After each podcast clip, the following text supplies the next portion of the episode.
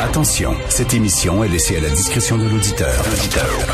Les propos et les opinions tenues lors des deux prochaines heures peuvent choquer. Peuvent choquer. Oreilles sensibles s'abstenir. Richard Martineau. Martino. Un animateur pas comme les autres. Richard Martineau. Cube Radio.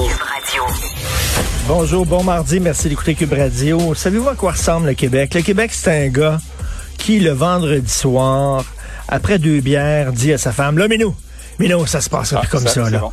Là, là. C'est bon, c'est bon. Lundi, puis j'entends. Lundi, là, Minou, lundi, je vais rentrer au bureau, là, puis il va le savoir en tabarnouche, le patron. Lundi, je vais dire en maudit, là, ça se passera pas comme ça. C'est terminé, c'est fini. Il va savoir ce que j'ai dans le cœur, là. Moi, tout, il dit, puis là, pendant trois jours, il est pompé. Minou m'a dit, là, lundi, en rentrant.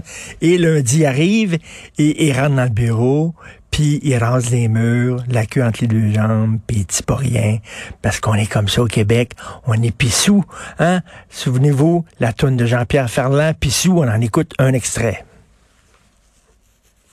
On raconte des histoires.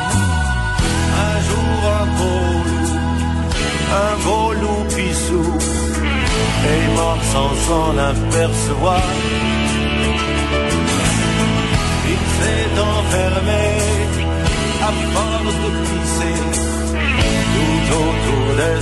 Territoire.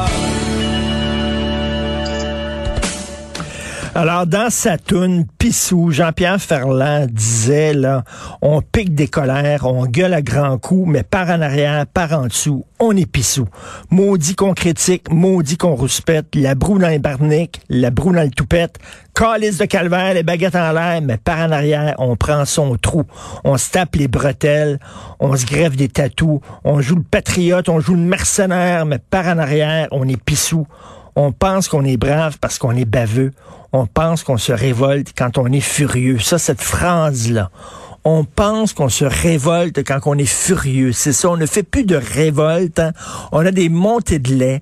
On est en maudit. Ça dure trois jours. Puis après ça, on se calme. On est bien. Puis on pense à autre chose. On était tous en tabarnak après euh, avoir entendu le fameux débat en anglais tout le monde était sénère. Là.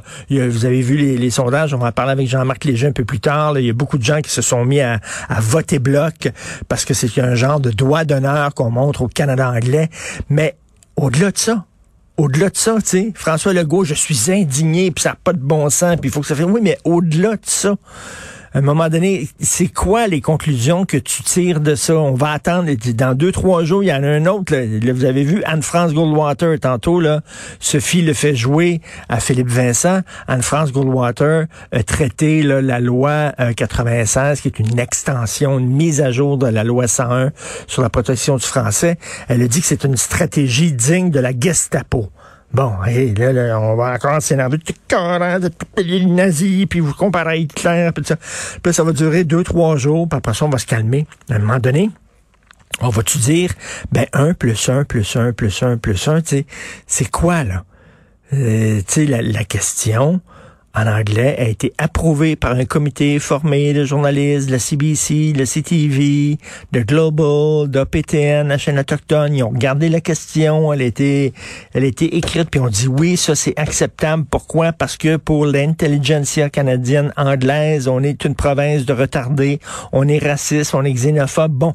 Et ça, ça changera pas, là quel que soit le gouvernement qui va être choisi, même si les conservateurs, les conservateurs sont moins centralisateurs, puis ils nous tendent la main, puis on l'a vu, puis euh, je pense qu'il est sincère dans sa défense du français, Renault Toul, reste que ça changera pas euh, que le Canada anglais trouve qu'on est, ils changeront pas du jour au lendemain, parce que c'est O'Toole, soudainement, qui est premier ministre du Canada, soudainement, ils vont changer leur vision du Québec, absolument pas.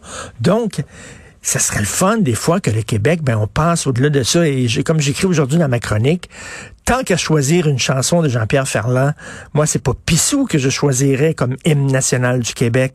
C'est un peu plus haut, un peu plus loin. Rappelez-vous, le gars qui monte, le gars qui grimpe parce qu'il veut voir commencer en haut. C'est-tu beau en haut? Puis là, il y a, de l'ambition. Puis bon, il croit à l'avenir, puis il monte en haut. Puis souvenez-vous, en 1975, Ginette Renault avait pris cette chanson-là, qui est dans le fond une chanson d'amour, l'histoire d'un couple qui se sépare, et elle l'avait chantée avec une telle un tel enthousiasme, une telle passion que c'est devenu, c'est devenu, elle le savait pas, elle l'a dit elle-même en entrevue, elle, je savais pas que ça devenait soudainement un hymne politique, mais c'est devenu un hymne politique. Et ça a presque soulevé le Mont-Royal. Il y avait des milliers de personnes, c'était à l'époque où il y avait une, collectivité qui était portée par un rêve national et tout ça.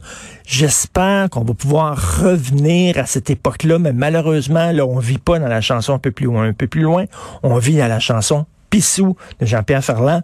On peut en parler tantôt justement de la campagne avec Jean-François Lisée et Thomas Mulcair.